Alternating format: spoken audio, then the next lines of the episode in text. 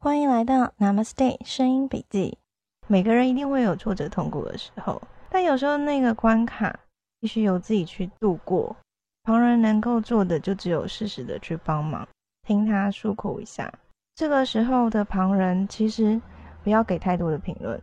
我觉得有时候啊，那个决定事情的权利还是要在当事人身上。在自己经历过一些事情，也许它是一个很重大的影响。可是也会因为这样子，更懂得当人们在很彷徨、挫折，然后其实有时候他不知道该怎么办的，在这个时候还是要尊重他的决定。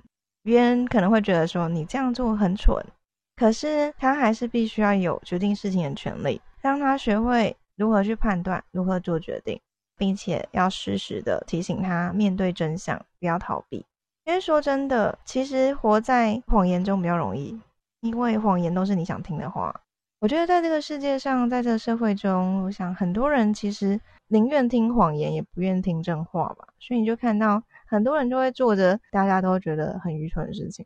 为什么没有人告诉他这件事是不对的，或者是这件事其实不太妥当？你就看我们的政客，好像每个都鬼遮眼。我就想说，应该是因为他周围的人都捧他吧，他周围人没有跟他讲真话的，讲真话的会被他揍，他自己不愿意接受真话。所以说真的，我想可能有很多人都活在谎言中吧，活在他自己创造谎言，或者是别人给他创造的谎言。所以就是为什么历史上很多的昏君那种说周围都是假的，他在这种谎言才是幸福。对，谎言很幸福，因为你永远只听到你想听的话，永远都不用长大，你完全不用成长，反正大家都会告诉你你想听的话，都是你爱的，都是你要的。每个人都哄你，都宠你，所以有人叫做宠坏小孩子被宠坏，因为全部都依着他。然后好像没有什么挫折需要去面对，这宠坏不是只有小孩子啊，大人也是啊，交男女朋友的也会啊，对不对？把对方给宠坏了，在这些事情当中，其实面对真相一定会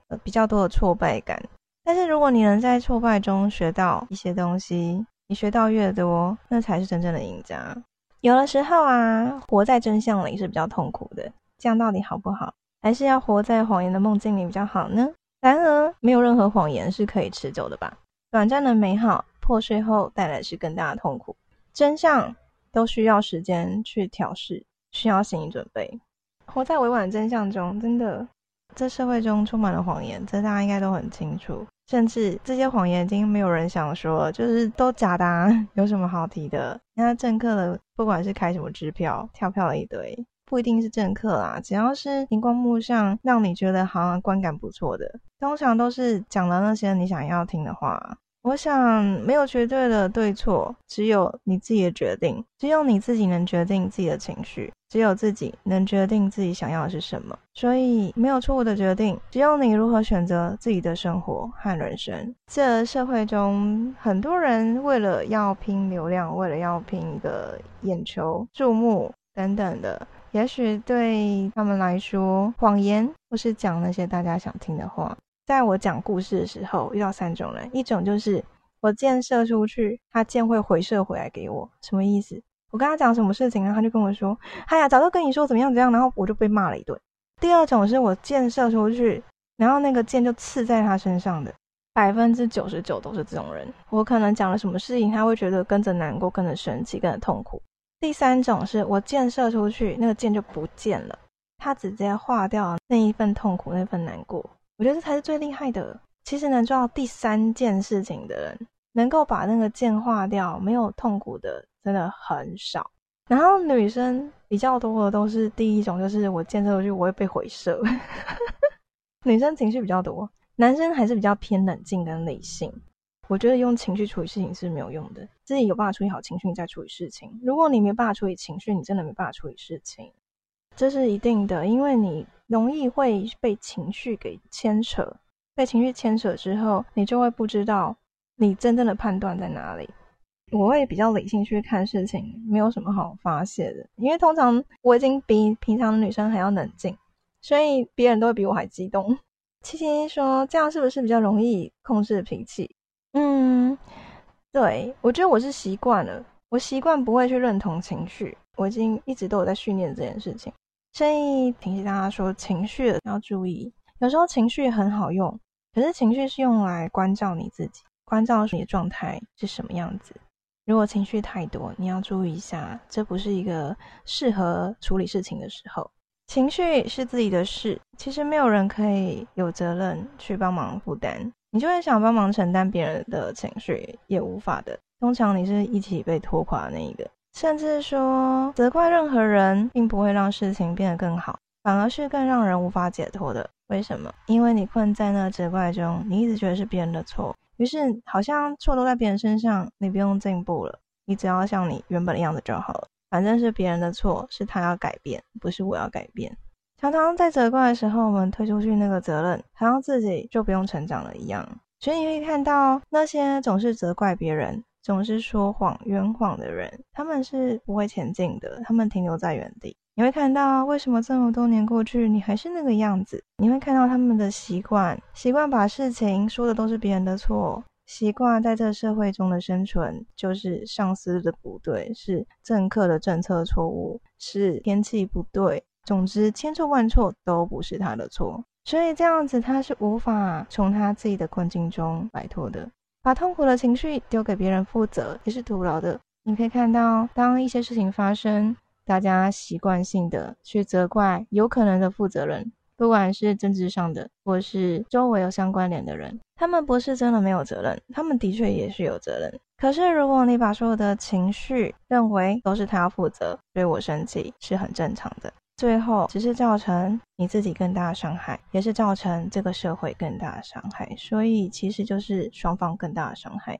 你可以看到，有一些人为什么会在社会越混乱的时候，越是会有一些极端的社会案件出现。好几年前了，郑杰的案子应该也是让大家非常的印象深刻。你可以看到的，其实是一个长期下来被社会观念所影响的一个孩子，被他的父母所影响的一个孩子。你说，就算同样的情境，不是每个人都会做出同样的决定。可是，在他已经把错误都怪到别人身上的时候，他已经把责任不在他自己身上，没有自己的决定权的时候，我们就看到一个被他的周围的环境、周围的人事物所压垮的一个灵魂。他已经不知道自己为什么活着，痛到不知道痛是什么了，所以他想要让别人痛苦，他想要别人死亡，其实也是他希望自己死亡。我觉得那个就好像是一个宅男打游戏，打到把真实世界打成了游戏这样。那我觉得当时的情境也会看到另外一种的社会现象。当时已经开始流行智慧型手机，我记得那时候我很印象深刻的一件事情是，假如今天智慧型手机还没有那么的流行，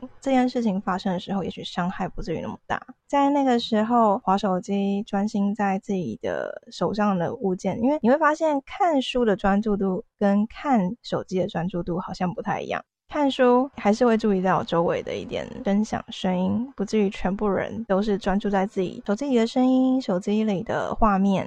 但在那个情境之下，那时候也许周围的人都专心在自己的手上，就这样子突然间发生了这件事情。这时候又想到最近我在看了一本书，叫做《深度数位大扫除》，它其实就是关于手机如何影响了生活，很多社群的软体。Facebook、IG 或者是抖音等等这些软体上面，都是设计各种吸引眼球目光的方式，你会不自觉的上瘾去点击。像里面讲到一件事情，我觉得诶，原来如此。他提到，原本 Facebook 上面那个数字使用的是蓝色的数字，通知啊会显示蓝色的数字，但是点击率不是那么高。等到它换成了红色的数字的时候，点击率明显的提高了。其实现在 Facebook 的很多设计，包含说按赞的功能，原本一开始它就只是一个大家可以看一下，哎，朋友生活圈讲了什么话。可是后来出现了互动的功能，包含按赞啊，那 Instagram 就是按爱心嘛，好像有回应，所以大家不自觉会去看，会去看一下，哎，现在得到了什么回应，好像强迫性的会去使用。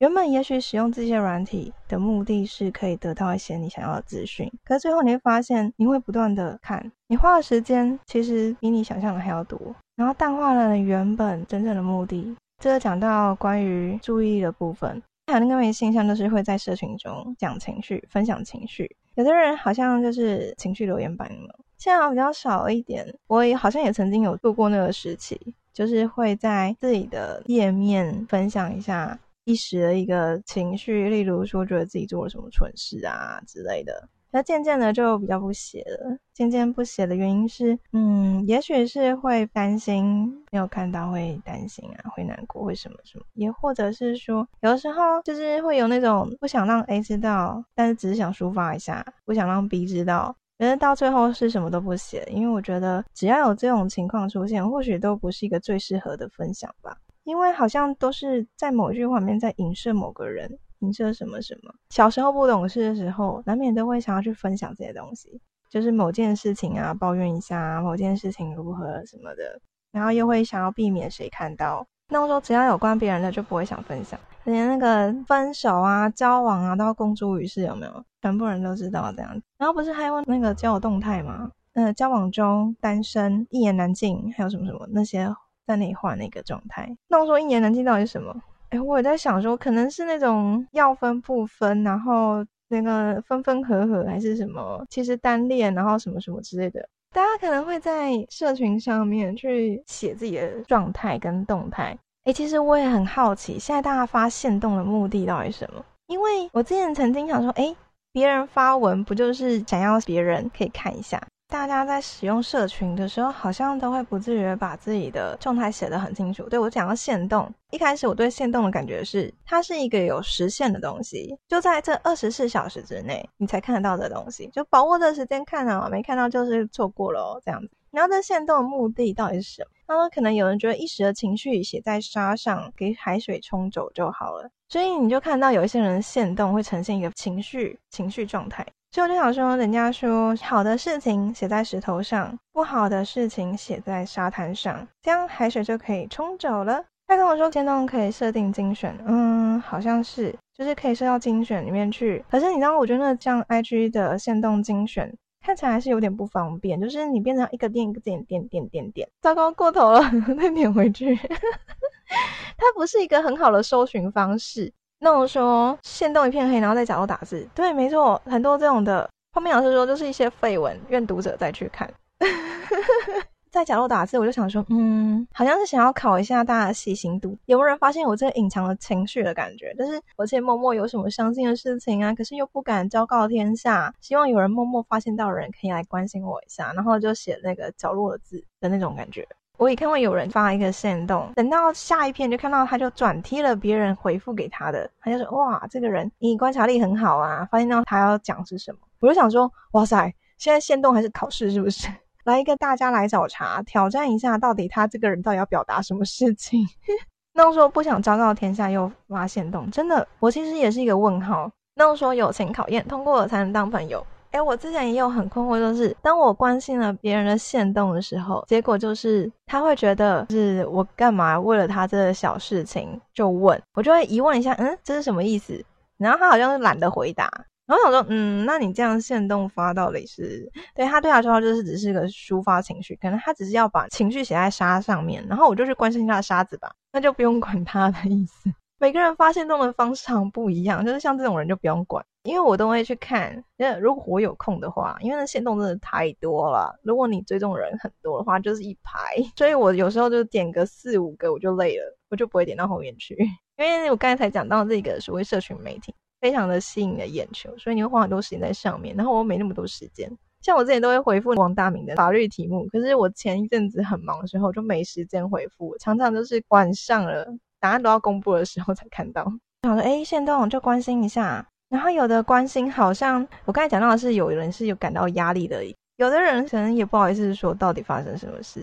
然后有的人就会讲，好像是终于有人关心了他的那种感觉。你到底要选择就是啊，以后都不回好了，反正有的人觉得不想被打扰，那还是要去关心呢？在关心的时候，有时候很难拿捏，到底该不该去关心，是不是有点鸡婆？还是说关心一下，因为你永远不会知道是谁，那是最后一根稻草。可是有的人好像感觉上已经很习惯，都是那种负面限动的，我就已经懒得回了。我能怎么办？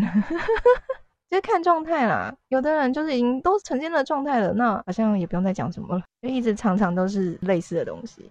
所以我其实也不知道大家对限动的意思到底是什么，为什么会想要发限动啊？说到这个，昨天而已，是不是？还是前天？有两个人给我连续在那里发什么，不小心把洗衣粉当奶粉喝下去。我就想说，哈，等一下，怎么会傻傻的做这种事情？应该没事吧？那可是两个人都发同样的讯息，让我觉得一个困惑，所以我还是问怎么了，发生什么事？结果呢，那是假的。然后你虽然说那个是假的，但是真的有人发生过这件事情，我会想要关心，是因为真的有人做过这种事。因为我妈妈曾经跟我讲过，我小时候啊，嗯，就是还小 baby 要泡奶粉的时候，我的阿妈曾经用洗衣粉去泡牛奶，结果那时候她要喂我的时候，我都不肯喝。那味道一定不一样。后来她才发现，哎，原来泡错了。我忘记到底是我阿公还是阿妈。对，也是问号，不是应该会有很多泡泡吗？所以我是说，就真的有发生过啊。看到那个线动会有反应，是因为我不会认为说一定是跟我开玩笑，因为真的有人做过这种事，我才会想说，哎，关心一下，都这么老大不小做这种傻事，殊不知就跟我说，呵呵，你中计了，那个是个陷阱。然后呢，如何如何，然后我就一个无言。就是觉得一个无聊，懂吗？我就说好哦，现在限动居然也有出现这种陷阱了，以后莫名其妙我就不要。那号说是中计要跟着发文，对啊，然后我就一个不想理人家。百风说报告，我昨天吐的那那白眼，对我就是白眼。我就跟百风说，我觉得啊，就是这种无聊游戏需要有个终止的人。现在限动又变成另外一个互动，而限动好像是一个互动方式吧，像有的人他会把一些事情就写在限动上。像我还蛮喜欢看子涵的分享，他前阵子在分享他自己如何做 podcast，就是用线动分享。他说情绪发在线动没问题，也可能 IG 的那个形式吧，IG 实在不是一个很合适贴文的地方。如果你是用 FB 文字就可以贴了，IG 还要用照片。虽然也有人用放个照片，然后写一句话，这样子完成他的情绪。上次有讲，希望大家就算受伤，也不要去放弃你原本的善良嘛。那时候我刚好看到那《彩云国物语》，它是一个轻小说，然后后来有出漫画，然后也出了动画。我在个动画里面看到一段，他就说：“绝不能放弃你的善良，不要变成无动于衷的人。受伤心痛之时，尽情哭泣，然后再从前方迈出脚步，不要错失真正应该守护的东西。你是个凡人，正因为知道自己弱点，才会变强。”正因为一无所有，才不会丢弃真爱之物。大概就这样。听完，大家脑袋还在吗？好啦，谢谢大家，祝福大家都可以好好的睡觉觉，脑袋睡觉了。感谢大家，祝福大家都有愉快美好的一天。